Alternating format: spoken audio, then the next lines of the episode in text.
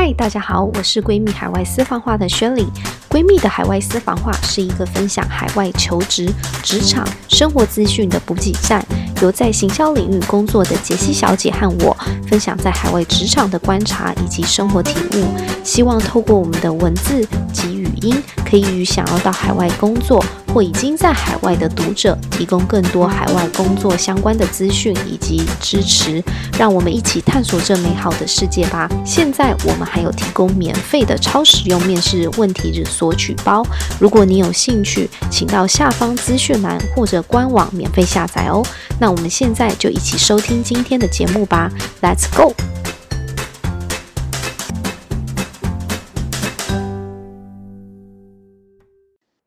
各位闺蜜海外私房话的朋友，大家好，我是 Shelly。在我们过去的节目里面呢，我们其实访问了很多在海外工作的人才。我们访问过很多的嘉宾，有些嘉宾呢，他可能是在欧洲，有些人是在亚洲，或者是在澳洲或美国工作。但是目前来讲，我好像从来没有访问过一位在南美洲工作的来宾，她是 Jessie。在世界翻滚的女孩，那她从欧洲交换开始，就开启了她一连串海外工作生活的旅程。然后她曾经在蒙古担任过国际的志工，到智利做外派的工作。那之前也有一段时间在匈牙利旅居过。今天呢，我们就想要聊聊她被公司外派到智利的经验。我想，一个从台湾需要飞行应该要二十几个小时的国度，移过去呢，就是负责当地的市场做海外业务。我真的觉得这个挑战度是非常高的。那另外呢，Jessie 下班后，她其实是一个在世界的旅人，那有经营一个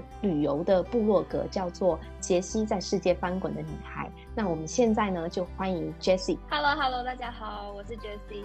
那今天很开心，今天 Shirley 邀请我来到他的频道来分享我在海外的工作还有生活的故事。Jessie 呢，我之前会认识他，主要是透过一个朋友，然后之前有看到他有专访，就是 Jerome 嘛，他有访问过你，然后后来就看到你的一些工作经验，然后自己的部落格分享了很多超级稀有的地方，然后所以我们才连接了起来。对，然后可不可以先跟我们介绍一下，就是不认识你的朋友，介绍一下你。过去的一些经历。我现在的话就是一个上班族，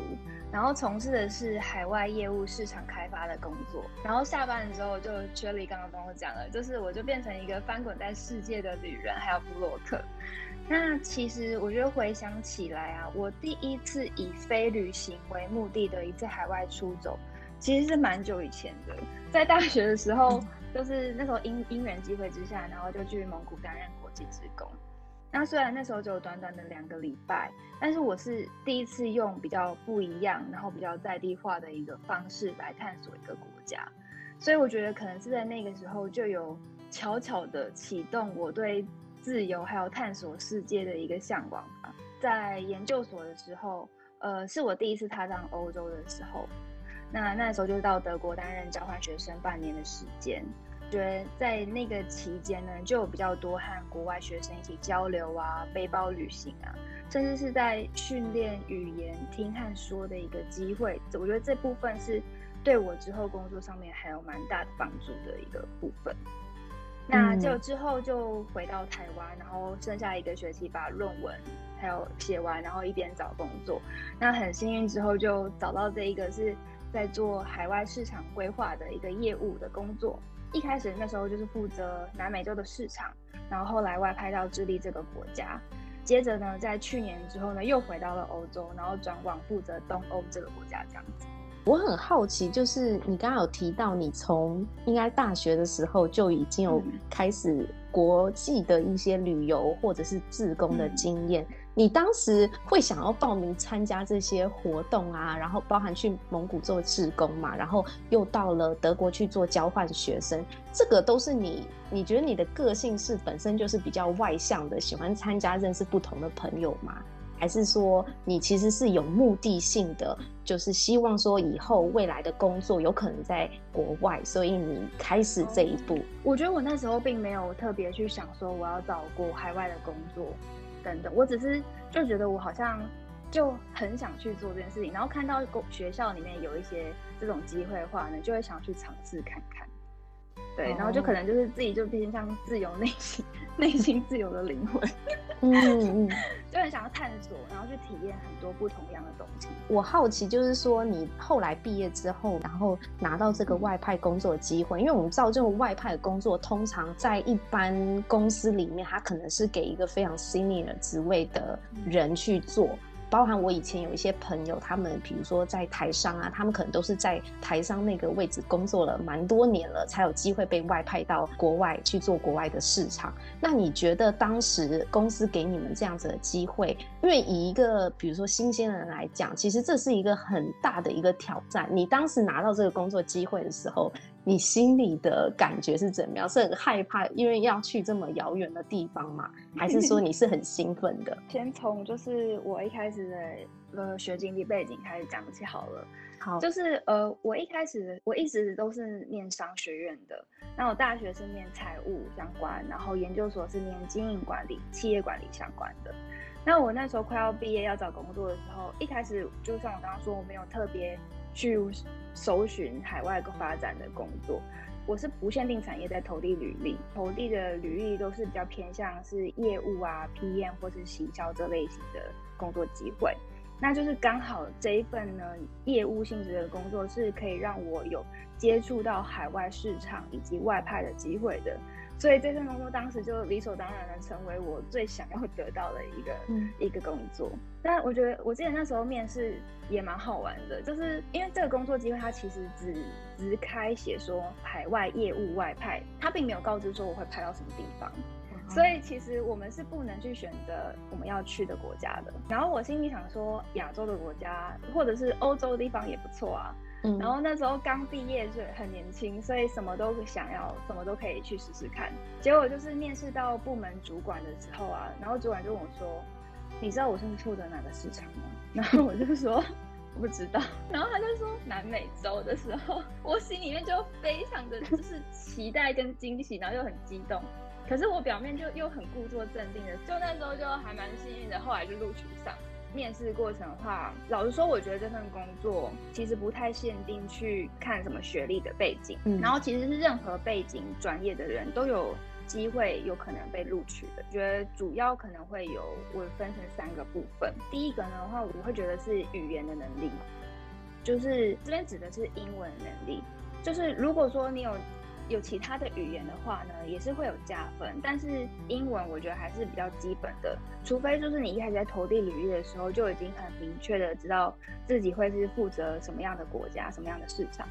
那要不然的话，我觉得英文能力是比较基本需要需要的具备的。可是我觉得其实也不要就是被第一点这个英文能力就被吓到了，因为其实我觉得。英文呢，就是要 OK 可沟通，但是也不用到超级好的地步，因为我觉得大部分的时候啊，其实我们的负责的国家也都可能不是英文为母语的国家，所以就是只要重点摆在就是基本顺畅沟通对谈就好了。那主要还是会看你的逻辑跟做事的能力怎么样。所以在面试的时候啊，其实他们也不会那么着重在看英文检定证照这种东西，而是会比较就是直接用英文的对谈面试。跟就是简报的部分，我之前有访问过一个嘉宾，嗯，然后他是在匈牙利工作，然后他其实也有提到这一点，哦，就是说，因为。其实你在，比如说你到欧洲去，他们可能都有自己的一个母语语言，英文对他们而言其实也是第二语言。基本上你们只要是能沟通，有些人他可能会很在意我自己有口音或什么。其实我觉得在欧洲，可能 maybe 在南美也是一样的，只要你能清楚的表达你的意思，英文这个口音，我觉得其实是件小事情。对，第二部分呢，我觉得就是比较像是一般就是在找工作也会会去了解到，就是团队合作的经验。或者是海外生活的一些经历等等的，那团队合作之间，其实他就可以看出说，嗯，你是不是有呃领导能力，或者是团队协调沟通的能力等等。所以在平常的时候呢，如果你还是学生，可能就会呃可以借由多参加一些社团啊，或者是商业竞赛，做一些提案报告等等这种方式来去训练自己。那海外生活部分其实不一定要有，但是如果有可以去。凸显出你是一个可以独立自主生活的人的话呢，其实我觉得是也是蛮加分的，因为其实之后他们是要其实独立派你出去到一个国家生活。嗯你要有这个能力，soft skill，我觉得真的蛮重要的，包含你怎么组织架构啊，然后还有你真的你的 independency 到底够不够？因为我觉得就在海外，其实不管是不是工作，你光是生活，其实刚开始进入一个非常陌生的地方，真的你需要就是你要交当地的朋友，或是 local 的 connection 很重要，因为这些都它可以帮助你快速的去适应。你当时我好奇，智利的台湾人应该。不多吧？其实蛮多的，因为以南美洲国家，智力是算是偏多的。那就因为是很多之前就是一些爸妈那个年代，直接移民到当地的，所以其实他们其实都是台湾人的父母，然后讲的其实也是一口道地的台湾的中文。哇、wow, 但是他们又、嗯、又会就是讲道地智利的西班牙语。哦，你说的那些父母那一辈，他们是自己做生意的比较多，是吗？那时候做贸易的很多。台湾人就移民到走了，可能到智利啊、巴拉圭、阿根廷其实都蛮多的。那那时候其实就受了蛮多台湾人的照顾，那那其实可以吃到蛮多道地的台湾菜。对，他们会在那边开自己的早餐店啊，或者是便当店，鸡排、蒸奶也都可以吃得到。那我也其实非常好奇，因为你刚开始进入智利这个陌生的国家，然后就是去做海外业务。当时是怎么样跟去了解当地的市场，然后跟当地的同事相处呢？我觉得一开始要在海外工作或生活的话，最大会面临的两个挑战，应该就是文化还有语言了。我不知道大家有没有看那个《Emily Paris》这一这一部剧，就在里面呢，其实他们。表现比较太比较严重一点，因为他们可能就会刻意排挤你或什么的，因为他们确实他们彼此之间沟通就是用当地的语言，所以他们其实也不是刻意刻意要排挤你。可是你就无意间就被排挤了。我之前在香港工作的时候，因为有很多都是香港的同事嘛，所以刚开始我也有这种感觉，就是因为我大部分都是香港同事，所以他们在讲广东话的时候，我刚开始一点都听不懂。然后在听不懂的情况下，你就会觉得那个都是很吵、很噪音，然后一天下来你就觉得很累。但是我觉得，就是人会慢慢开始去适应这样子的一个语言，真的是一瞬间，就是我应该是过了六个月之后。突然发现他们讲话的时候，我听到东西了。就之前我可能都完全听不懂，但是就是突然间的，就是开始哎、欸，好像脑子就知道他们他们在讲什么。所以我非常能懂你之前讲说，比如说自恋的同事他们讲他们自己的语言，然后他们也不是真的要排挤你，只是他们用他们比较舒服的方式来工作，自己的心态要稍微调整一下，不要特别觉得大家都是针对你。对对对。然后我觉得另外也可以就是去多学习他们的语言，像我那时候就是有找当地的家教老师，然后每个礼拜就都去补一些就是当西班牙文。那甚至是因为智利其实有很多当地自己的俚语，就是只有智利人在用的。哇，对，所以就可以利用这一点点的，就是跟他们用一点点在地的语言跟他们沟通，拉近彼此的距离。就像很像台湾人在面对外国人的时候，他们只要讲一点点中文，其实我们都会给他们大力的称赞。讲台语的话呢，其实我们就会觉得哦，你真的很台。其实他们只是因为他们的英文比较不好，因为整个南美洲嘛，除了马西是讲葡萄牙文，其他整个南美大陆都在讲西班牙文，所以他们英文比较不好，其实也是蛮常蛮正常的。那他们也只是因为他们英文不好而不敢去跟你说话，所以你就表现出自己比较不擅长，可是他们擅长的东西，也就是西班牙文。那他们跟我们沟通起来的时候，他们就会比较有自信，比较有成就感一点，然后他们也会开始。就是想要用他们破破烂烂的英文来跟开始跟我沟通。嗯。哦，那你自己在跟他们工作，你有感觉到他们的一些个性或者是一些习惯跟我们的差异吗？然后你是怎么克服的？我觉得他们天性的就是非常的乐观，然后乐天跟懒散。嗯、就其实我觉得 delay 这件事情呢，在当地是非常严重的，因为我我其实在当地是必须要去串联总部跟。呃，local 的一个窗口，然后让整个事情能够顺利 on schedule 这样子。如果 deadline 是在今天好了，那我我后我绝对不会跟他说 deadline 是在今天，我会提提前的时候就先跟他讲，因为我后来发现他说，你跟他讲说，哎、欸，我今天就要交这件事情，然后他就会跟我说，哎，拜托，就是我今天怎么可能来得及？然后他就会说，我明天再交给你。可是到我明天的时候再跟他讲他说，哦，拜托，就是今天礼拜五哎，拜托，我怎么可能就是这么狂欢的事情，怎么可能今天就是还要再做？然后好，你就等到下个礼拜，整个就会一直 delay delay 这样子。嗯。所以就是要提前给他们 比较早的 deadline，你要自己给自己留 buffer。要不然你就会，你会觉得就是一直被台湾那边就是火烧屁股，然后可是你这边又吹不动。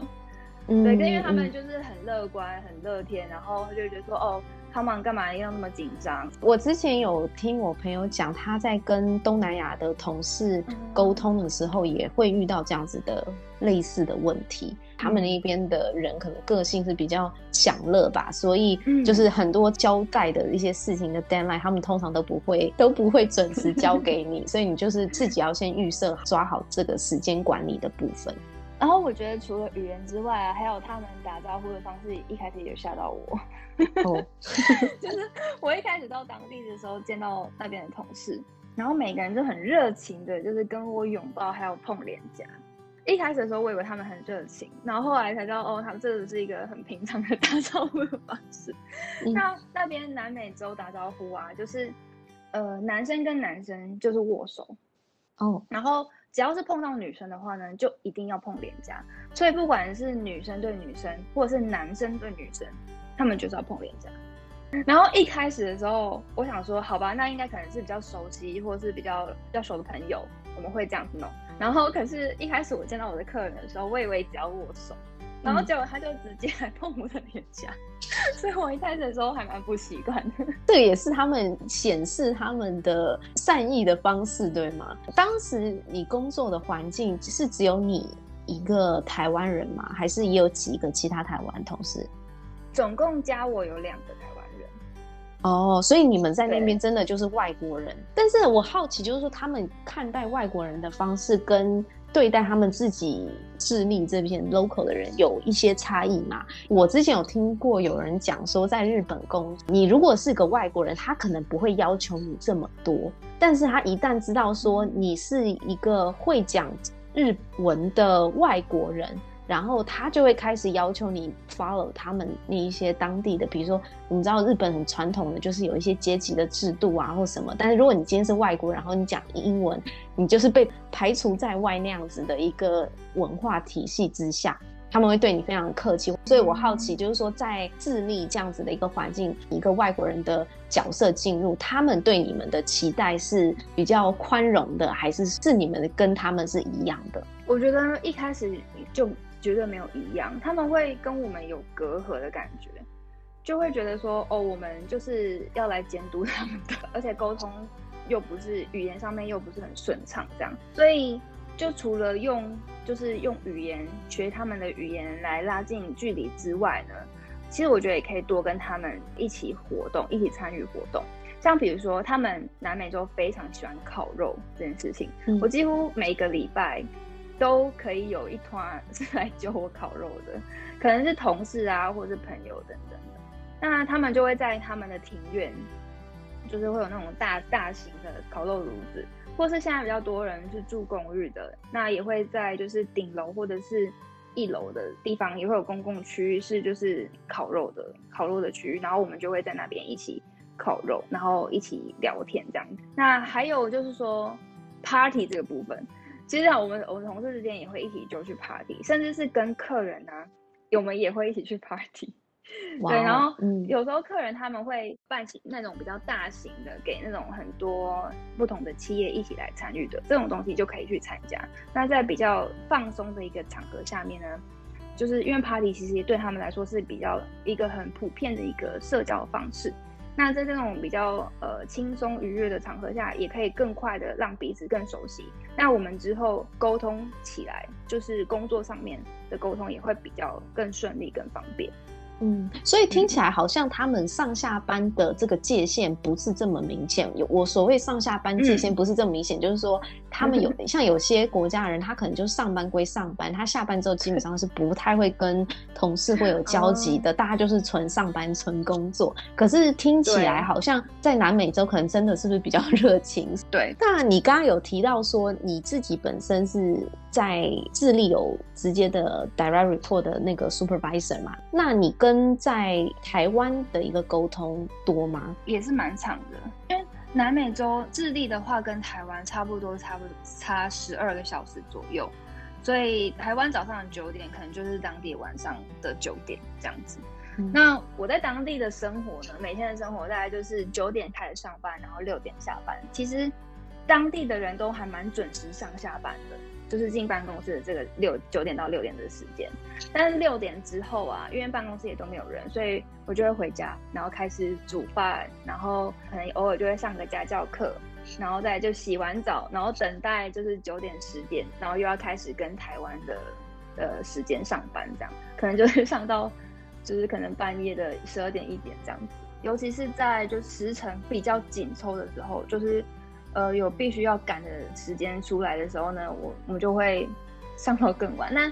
也不是到每天都需要这样啦，就看我们那时候的呃有没有需要谈的内容。嗯嗯嗯，其实很多在比如说，如果是你做 regional role 或者是 global 这种职位的话，通常你早晚基本上都会有会议要开，嗯、因为你如果你不是只负责单纯的 local market 的话，嗯、其实你会花很多时间，嗯、尤其在比如说一些 multinational 的 company 啊，你真的会花到你晚上，比如说休息的时间要跟另外一个地区的人沟通。我觉得这个就是在接下来你有打算在海外工作，其实有很多。机会你会遇到这样子的情况，那有时候你就是要适时的那个 manage 这一块，你时间管理的部分还蛮重要的。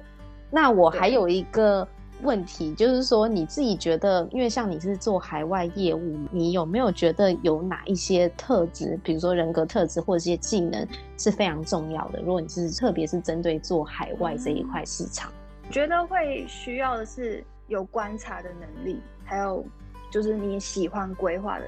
这类型的人，那观察能力的话，我觉得会是用在了解市场以及探索人性这上面。从做市场开发的时候，可能就是你要在毫无资源的状况下，就要去了解，要去接洽客户。我会常常就是比喻说，如果你有多想去追一个人的时候，嗯，你就会不管他有没有来跟你说话，你就会主动去了解他，然后你就会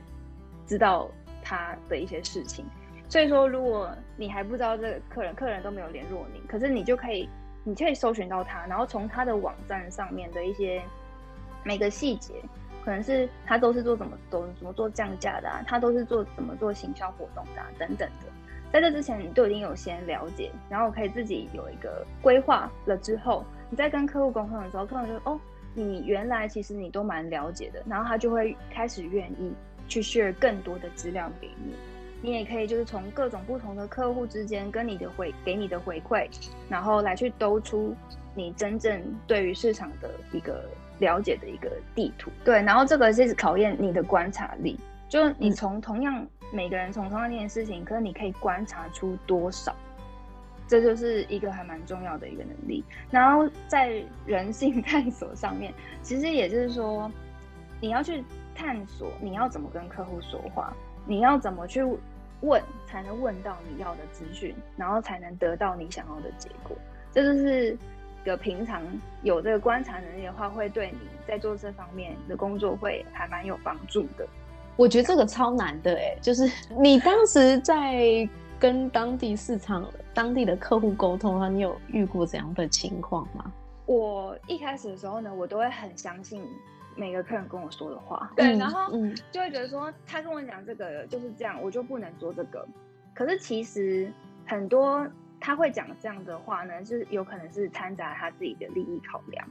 但其实我们都是要我们做我自己这个工作的角色，我们必须要先以我们自己的利益考量为出发点，然后呢来去融合各个客人不同的意见，可是还是要回馈到我们到底能不能够都。给他他要的东西，然后就是来去有一个比较两全其美的一种结果。所以一开始的时候，我会觉得说，哦，他跟我讲的就是就是都是对的。可是其实你要去探讨说他为什么要讲这个，然后你看你了解到他真正背后的原因了之后，你就会去想说，哎，那我可以怎么样去满足到他要的，可是又不损失我自己的利益？怎么用比较好的话语来去让他。达到我想要的结果。我现在也还在学习。嗯，我之前有看过一本书，就是有在讲谈判这一个。我觉得你刚刚讲的这个内容其实非常雷同的概念，就是说你有时候在要说服别人去同意你要做的事情，或是你要成功去销售他一件东西，好了，很重要就是你要换位思考。就你应该要知道说他到底想要什么，你不能只考虑你这一这一边的东西，你一定要知道他的痛点，他需要什么，然后以一个可以 support 他、帮助他的一个角度出发，然后对，接下来就是你跟他讲的那个沟通的那个方式技巧，然后让他对你产生信任。产生信任之后呢，他你们的关系，他才会买单你你你给他的一些 proposal 或者是一些产品之类的。对，然后另外一点的话呢，我觉得还有是还有一点是规划能力。那因为我们这个做业务销售流程啊，其实不是只是说我卖给我客人就结束了，它是一个一连串的，从了解市场啊，然后下 focus 啊，工厂生产啊。或者甚至有有可能有认证，然后订单，然后再卖到通路，再卖到消费者，这整一整串所有的事情都必须要经过你的灵活的规划，还有运用资源以及你的时间掌握的能力。所以我觉得你会可能会需要一个具备规划能力，然后要一直去想方法，然后让所有的事情能够在时针时辰上面完成，这也是一个蛮重要的一个部分。嗯，我感觉在海外工作，其实你会训练还蛮多你相关的一些 你原本不知道你应该要有的能力，其实是蛮大的一个收获。那你自己觉得这一趟旅程对你最大的一呃 learning，或者是有没有觉得最大的一个收获可以跟我们分享的？我觉得收获真的满满。从工作上面来看的话，因为是全新的市场的开发，所以就有点像是半创业的感觉。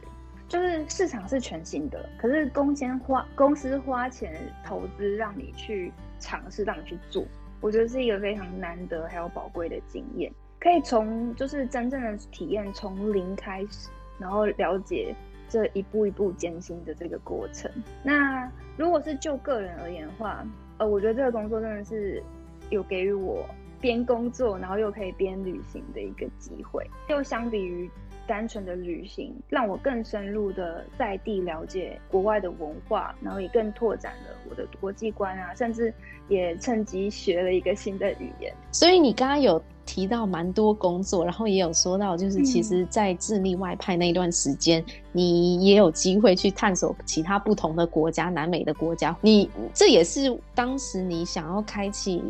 blog 的的一个初衷吗？嗯这件事情是我在今年，我已经呃因为疫情关系，然后回到台湾，然后我才开始去做的。我是在今年五月的时候开始正式架好的网站，然后开始经营写文章。那我觉得一方面也是因为，就像今年我跟很多人一样，我的生活步步调啊就重新的被调整，因为很多事情呢不能做，所以我就开始回来想。思考，后来也觉得本来也不是，也不应该，就是只是一直去做事情，然后一直去旅行，然后去感受。其实一边思考，其实也是同样很重要的。所以我就开始想要去记录我之前的一些一些生活。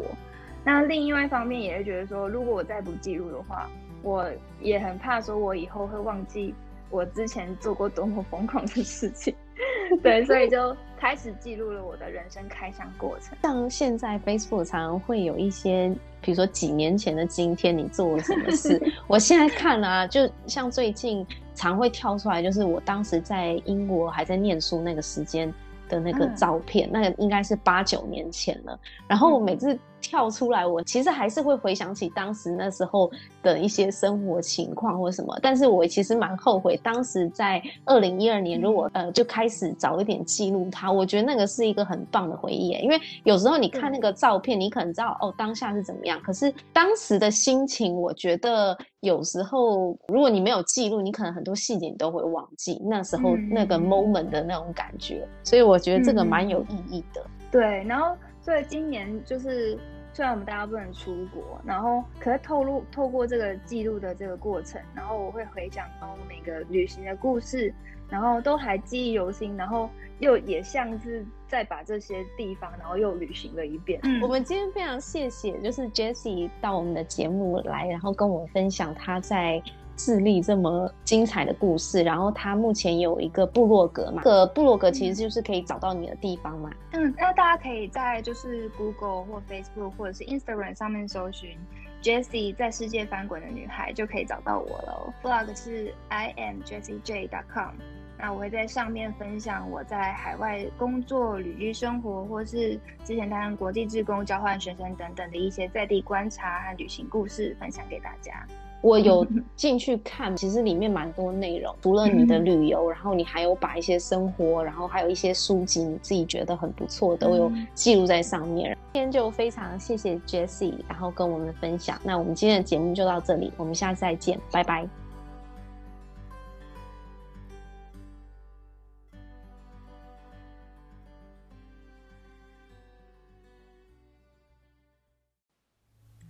喜欢今天的语音吗？如果你有任何的想法或有想要听的主题，欢迎到下方留言给我们哦。我们下次再见。